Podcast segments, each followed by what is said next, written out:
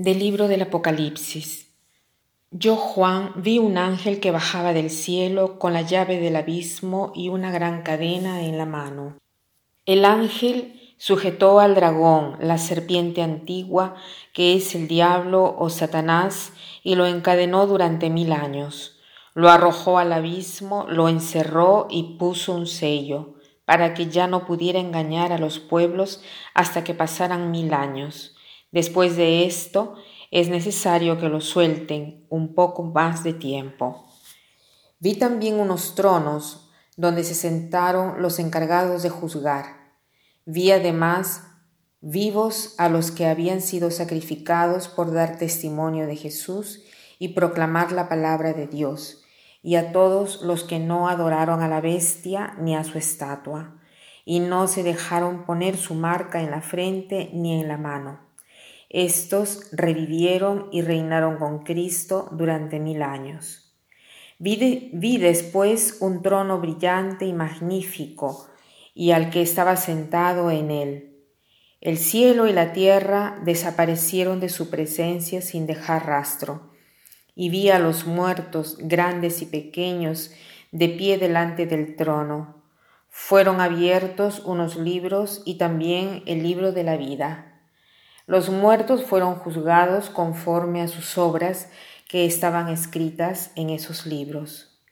El mar devolvió sus muertos, la muerte y el abismo devolvieron los muertos que guardaban en su seno.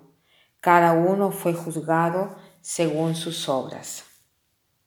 Hoy tenemos siempre la visión de Juan que ve un ángel con las llaves del abismo y una gran cadena, el dragón, la serpiente, el diablo, Satanás, y lo encadena por mil años. Después dice, lo encierra en el abismo, lo encierra y lo deja libre después de otro periodo de tiempo. Varios teólogos han tratado de interpretar este pasaje, sobre todo qué cosa quiere decir mil años. Han sido escritos, eh, han sido escritas las cosas más extrañas, pero una cosa es cierta, lo que quiere decir Juan aquí, y, la sustancia es esta. Después uno puede pensar lo que desea, ¿no? Y es que el diablo sí tiene poder sobre nosotros para tentarnos, para hacernos caer, para provocarnos la caída, pero su dominio es limitado, es solo por un poco de tiempo, por lo tanto, no debemos hacer del diablo otro Dios al negativo. Estemos eh, entonces de la parte de Dios.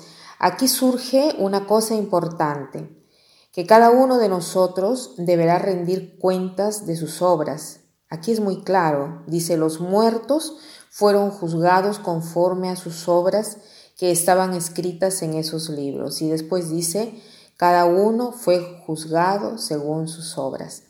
¿Qué cosa es lo que nos impide de hacer obras buenas. Yo veo que una parte eh, de las personas que de repente nosotros pensamos que no hacen obras buenas o que no solo lo pensamos, sino que en realidad al final de la vida han hecho pocas obras buenas. ¿Por qué estas personas han hecho pocas obras buenas? ¿Porque son malos? No, no es tanto porque sean malos, no es tanto por eso. Es porque la mayor parte de las personas piensan en sí mismas, solo en sus problemas. Yo, cuando no hago el bien, es solo por un motivo, porque estoy pensando solo en mí. Pienso cómo me siento, pienso en lo que me falta, en lo que quisiera. Estos eh, son pensamientos que, que nos hacen perder tiempo y no nos hacen producir obras buenas. En cambio, los santos, ¿qué decían? Por ejemplo, Madre Teresa de Calcuta decía, cuando tú necesitas consolación, anda a consolar a alguien. En cambio, nosotros, ¿qué hacemos? Nos ponemos a llorar sobre nosotros mismos, no tengo a nadie que me consuele, yo necesito a alguien que me consuele, y lo repetimos y lo repetimos y nos fijamos eh, eh, en, en este pensamiento, ¿no? Estamos ahí perdiendo el tiempo y no hacemos obras buenas, obras de bien. y, a veces pensamos de ser personas buenas porque decimos, ves, yo no he hecho del mal a, mal a nadie. ¿Por qué tengo que estar triste? ¿Por qué eh, no hay alguien que se preocupe de mí?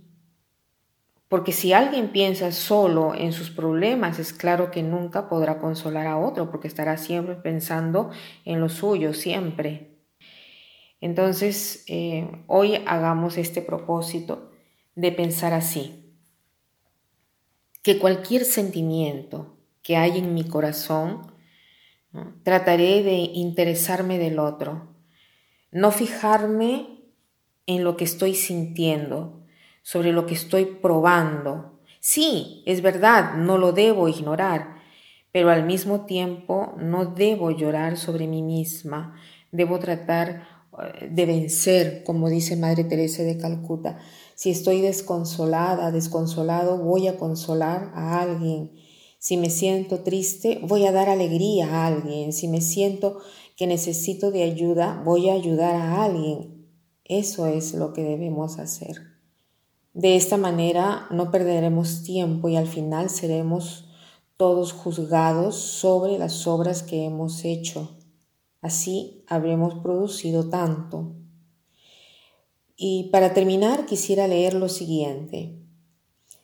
El día del juicio, un hombre estuvo delante de Dios y dijo, Señor, he respetado toda la ley, no he hecho nada de malo, mis manos están limpias. Tenía las manos de frente a Dios y Dios respondió, están ahí, pero están vacías. Que pasen un buen día.